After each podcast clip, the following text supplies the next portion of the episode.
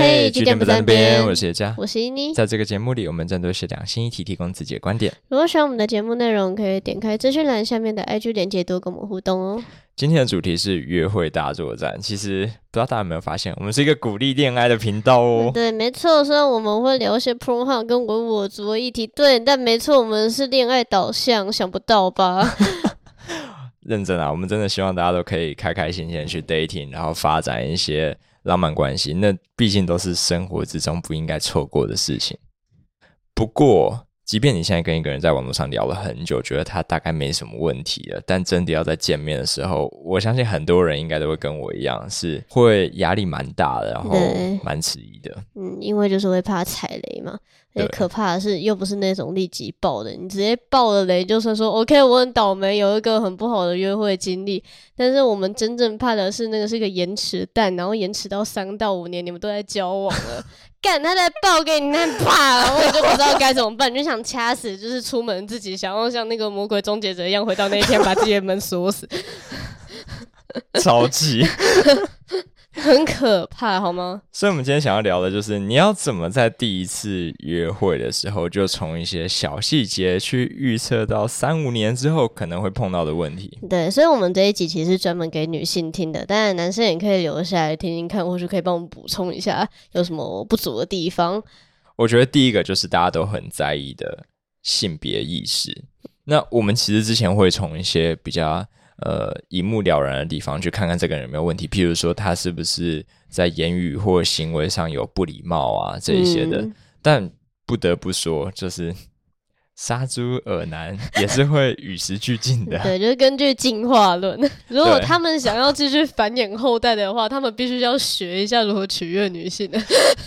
但问题就是，取悦不等于真正的尊重。没错，即便他学会了如何。在面对面的时候，不去冒犯一个女生。哇靠！他们走到这一步就花了多久？六十年之类的吧？几百年，他们终于知道做这件事情。好的，OK，我觉得我不能去骚扰他，这样子我要忍住，我不可以一见面就是还给干吗？不行，太夸张了，抱歉。对，但可能他心里面想的还是。差不多的东西，就谁知道呢？外外表上看起来人模人样，但是呃，跟你结束约会之后，就打开他的手机，然后竟然就是一个 PTT 账号，然后已经登录了一千多天了，好可怕！然后都在八卦版上面是一个活跃的版主，就那种标准丑女人士，没错。但很可怕的是，你可能看不出来嘛。所以，我们是不是有一些更有效的指标，去找出这一些？把自己心呃心里面的性别歧视藏得很好的这些人，呃，我觉得一个不错的方式就是去看他会不会 mansplaining。其实这个 mansplaining 我没有特别去开一个，在很久以前在 EP two 的时候就有特别跟他讲过。那还是简单说一下，基本上这个男性说教就是他会觉得你应该听，所以他才会跟你讲这么多。对，但其实那些东西你早就都知道了，而且也不需要在这个时候让别人帮你复习一遍。但约会的时候，应该有很少男性他会犯这个错误。对，所以我们那时候就在想说，是不是可以用一些话题把他们调出来？我们绞尽脑汁，感真的想超久了。譬如说，我们想到的第一个就是，呃，跟他说，哦。你被骚扰了，然后问他我是不是真的因为穿太少，或者是说，嗯，你会不会讨厌约炮的女生呢？然后就他就勃起，我就 我就很苦恼，我到底要怎么？而且你在约会的时候，你在约会当中提出这一些情境，都会非常的唐突。也是在这次的讨论里面，我们才重新去审视 mansplaining 那件事情。我们发现关键其实不在于话题耶，而是在于他在对你解释。或表达某些观点的时候，你对他提出挑战或疑问，他会怎么样回应你？对，就是他是会接纳你的问题，他说好啊，哎，我没有想过，我可以来问问，还是说他就直接无视？我说我觉得没有这一回事啊。对啊，哦，很多女生都这样想。对，感觉你要确定呢，我才是专业的，好不好？对，如果说你的问题呃或质疑没有得到充分的重视，那他就真的很有可能是在 mansplaining。也就是从这一点，你可以去把 mansplaining 跟诚恳的建议把它区分开来，不然有时候我们真的很容易混淆这两者，觉得说不确定是哪一个，说明他真的是一个好人，说明他真的是根据自己的专业想要对你提供帮助。然后把你当朋友啊？对，那如果是这种的话，他就应该重视你的问题。那如果他没有做到的话，OK，那就是 mansplaining。那我可以预期，就是在后来的三到五年无限化约的结果，就是他之后可能会听不下去女人讲的任何一句话。这个在交往里面绝对是会让人非常恼怒的一件事情。没错。那下一个，其实是我们在 IG 上面在问大家问题的时候，我们发现，哎，很多人会在在意一件事情，就是男方会不会抢着付钱？对，呃，应该更精确的说，是不是？毫无理由的就是要帮你付钱，对，就是你们今天的经济其实是平等的，对，就是他根本没有两个都在赚钱，对他根本没有理由就是说啊，我这个我请你来，你就不要动，女人给我坐下，哇，太多了，对他就会抢着付，呃，所以我们也去做了一些小小的调查，然后找到一篇蛮闹的论文哦，我们要先讲一下哦，就是他抢着付钱，跟他是不是就是一个杀猪？我觉得。并没有必然的关联，可能是他来受到了一些家庭教育，对比较老派的那种教育，觉得我男朋友那一种，嗯，是那当然那样子的家庭可能呃有一些性别不平等的观念，但如果他有足够的反省意识的话，呃，也不一定代表他就会成为一个杀猪，嗯，没错，他可能只是没有想那么多而已。那你接下来的工作就是帮助他多想一点嘛。不过我们找到的这篇研究是内华达大学，他们做的一个调查，他们发现。呃，在第一次约会的时候，如果是男生付钱的话，这会让他有比较高的想要跟你做爱的欲望。就是他们会合理觉得，我刚刚帮你付的那些钱，等一下就可以拿来嫖你。哇，你这有一点，你这个有点太太对。但是我跟你讲，他付完钱，他就会勃起，你直接可以直接看。OK。不要付好吗？不要说他付。我不知道怎么评论这件事情，但就是讲给大家听啦。对，这是科学研究。那这篇论文一样，我们会放在资讯栏，有兴趣的话可以去看一下。那下一个我觉得很重要的就是他是不是具备这个沟通能力？对他脑子到底是不是足够？可以进行一个有效的对话，因为我听过太多，就是很多人在亲密关系里面遇到一些争吵，我们在讨论这个问题的原因到底在哪，他只会跟你说我觉得怎样，我就停在这里，然后就开始鬼打墙。对，没错 啊，那个时候不要说是情人了，就算只是一个路人，我都想要揍他，我直接打你，他很粉干。但偏偏就是在。一般第一次约会的时候，其实你们只会聊天而已。那我们的气氛很好，我们刚刚聊那么多深入的事情，我们就聊聊天而已。对，而且很多呃，在吵架的时候会鬼打墙的人，其实，在聊天的时候，他看起来根本是幽默风趣，甚至口齿伶俐。是，对，所以到底要怎么去？判断这件事情，总不能要你在第一次跟他约会的时候就来吵一架吧？我们来讨论一个比较严肃的话题，这样子。我们来聊聊新疆维吾尔吧？你待会要去无印良品买东西吗？给他一个测试，就是我那天看到有一个朋友很好笑，他是在那件新闻就是发布之前，他在那个 IG 的现实动态上面就 PO 了两双鞋，一双是 Converse 奶油色的一双帆布鞋，然后另外一个是呃 MUJI 的。白色帆布鞋，然后还问大家说到底哪一双比较好看？然后下一则就是抵制新疆棉对，抵制新疆棉他说哦，那先不要。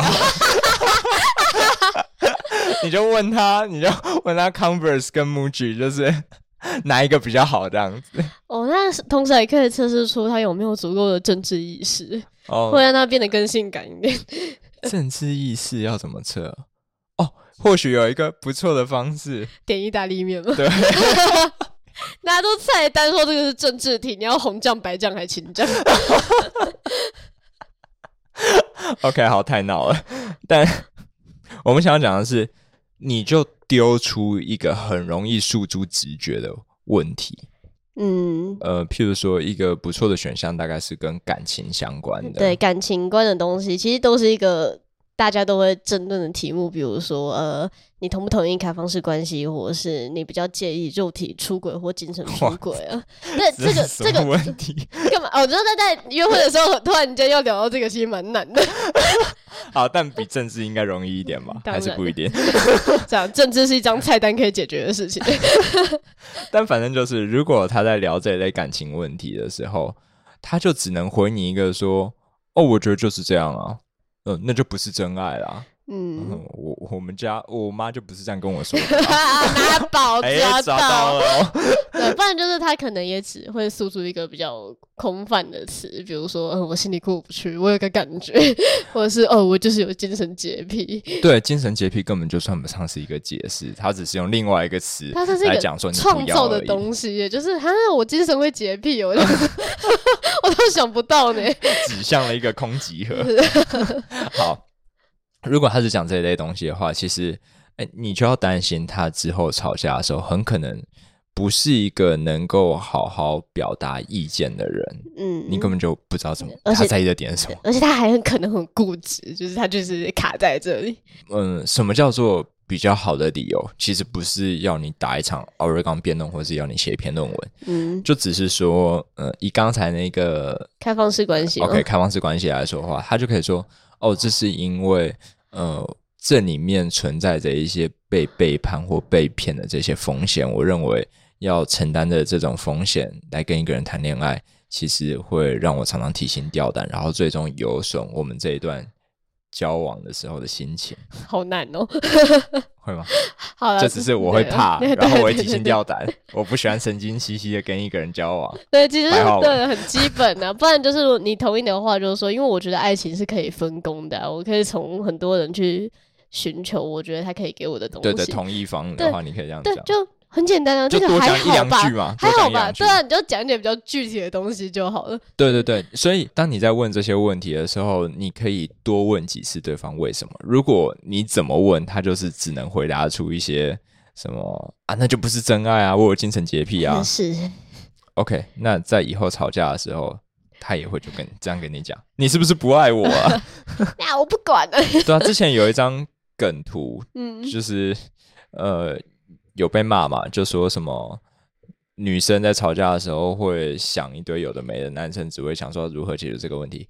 狗屎好吗？所以你的朋友有多做一个，对不对？之前不就是有一个男人完美示范了，在一个要好好论述自己意见的场合，然后他再跟你讲瓶子跟塞子的东西。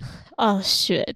对，然后他有很多个粉丝 在下面欢呼 呢。对对对对对，不是只有老了会那样。对，而且现在我们台湾真的变成一个塞子了，塞在那个运河那里，我们做到了他是。先知，对不起，你可能是遇上了一个先知，我们这是塞子啊，我们在跟你开玩笑。怎么又扯到这里？抱歉。好，反正就是问他一个容易诉诸直觉的问题，然后去看他能不能在表达感受之后多讲几句。嗯，如果他终究只能讲出一些很空泛的东西的话，好，那他沟通能力就是有待评估哦。下一个跟沟通能力有关的，我觉得是会不会读空气。这个很重要，因为其实有时候我们真的会处在一个啊，其实有点累、身心俱疲的状况。对，你要能好好沟通的其中一个重要的前提，除了他要有那个能力跟意愿之外，还要他在那个状态里面。对，像我自己觉得我具备前面讲的那两者，可有时候我真的是会累到不想讲话，或心情就是很差。如果有人这时候要找我谈谈的话，我会觉得他就是想要吵架，我会很讨厌。你。对，所以如何去判断对方的情绪状态，我觉得是呃在之后的亲密关系里面能不能好好沟通一个关键。但是在一个约会的情境里面，你要怎么去突然创造那个可以让他读空气？哎、我还真的想到一个绝妙好方法，绝妙！虽然听起来很怪，就是你在跟他讲话的时候讲一讲，你就突然沉默，突然来一个情绪断层，就是哈哈哈，然后就哎会啊！你想怎样？我跟你说，一个一个有正常情绪识别能力的人，这时候都应该停下来问你说怎么了吗？靠腰不问的那些人是怎么了？他们是派给他们就是沉浸在自己想讲的东西里面，完全没有停下来的意思啊！好，对啊那我我觉得你有筛选一些真的有点故障的人，你成功我能，排除的是故障的家伙 是故障的。啊！我觉得这不是一个非常好的方法，但我只想得到这个。所以，如果你有想到其他可以提供给大家的这种具体的操作方式，来测验对方会不会看你脸色啊、看气氛的话，呃，就是真的，请务必提供给我，我会谢谢你。呃，不然你可能在很久的以后，你都要做好情绪劳动的准备，就是因为他不会读空气。对啊，我真的很希望有方法可以在这个 first day 的时候就去看到什么，就是看对方会不会读空气。嗯，那最后一点呢，其实是最重要的。啊，最重要。对，这个最重要。就是我觉得真的是太多人提了，我们才不得不把它摆上来。对，就是我们很多观众都很重视这个东西，就是他的 penis，他的老二大小。可是，干到底谁在第一次 first day 的时候怎么看这个东西啊？对，就是鸡鸡有多大？我们那时候真的是绞尽脑汁，而且都很不 OK，都很不 OK。第一个我提的方法是说，你就假装就是偷偷碰到，偷偷碰到还抓一下。有时候我们都会假装打对方一下嘛，说哈哈，你很好笑哎。你就往下面打一点，干你真的北蓝都是男生的身体自主权，不是自主权的，不行，这个性别对调就会被打烂，这不 OK 啊，这这这是一个烂方法，拜托。是的，就是请不要在对方没有同意的状况下碰触别人的身体。然后下一个，下一个是我们的朋友跟我们讲，看你也超强。他说你就找一个朋友埋伏在厕所，然后等他上厕所的时候去旁边偷看，然后再回来跟你回报 他的鸡鸡大概有多大。这一度被我们认为就是最终可行方案，你就知道我们有多绝望了。就你们出那什么烂问题给我们啊？就谁知道怎么样在第一次约会的时候就知道对方鸡鸡有多大？嗯。OK，但好在最后我们还是找到一个比较可行的方式。说起来也很简单，就是你要他把他的手伸出来，然后比一个七，不要刻意张开，就让食指跟拇指呈现一个垂直的状态，然后去看你两指的指尖中间的这个长度，大概就会符合他老二的大小。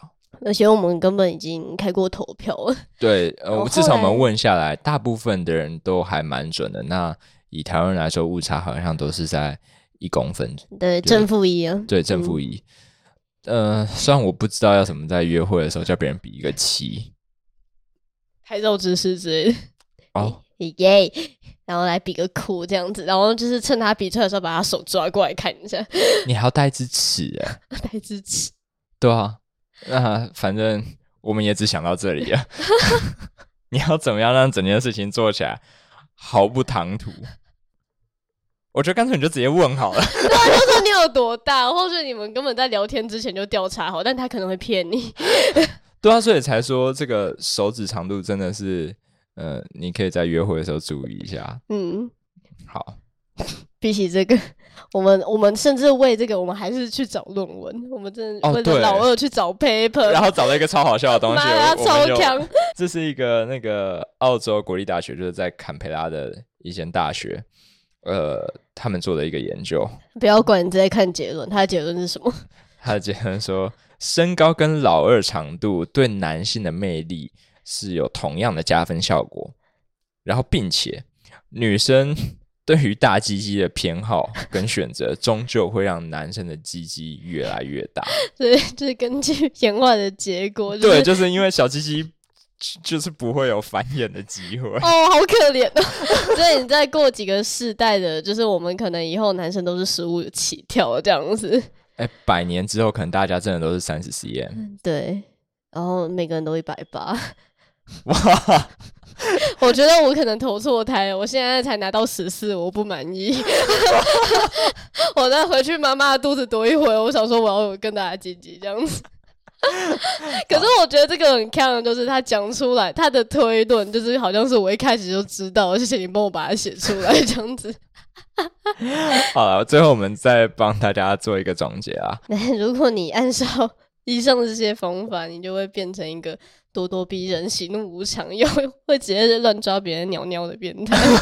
如果你在一次约会就做了上述这些事情，好了，呃，我我们只是想出了一些方法，但要怎么在约会里面让它实行起来是非常的顺畅、自然又不唐突，这就交给大家实验了。就不要一次试。我觉得好方法就是你不要再一次做这么多事情，太多你就分开嘛。就是你可以第一次就是 OK，我们来谈一下直觉的问题嘛，来看一下你有没有性别意识跟沟通能力啊。对。然后第二次你就假装心情比较不好，然后看他他会不会关心你。然后第三次抓他机器。在第三次约会的时候，时机应该成熟。我们不是说好比七吗？为什么你要抓别人鸡鸡？好抱歉哦，比七是对的。你是不是真的很想要直接抓别人鸟？我想要冒犯别人一次。好了，那呃，今天就跟大家聊到这边，祝大家约会愉快，拜拜。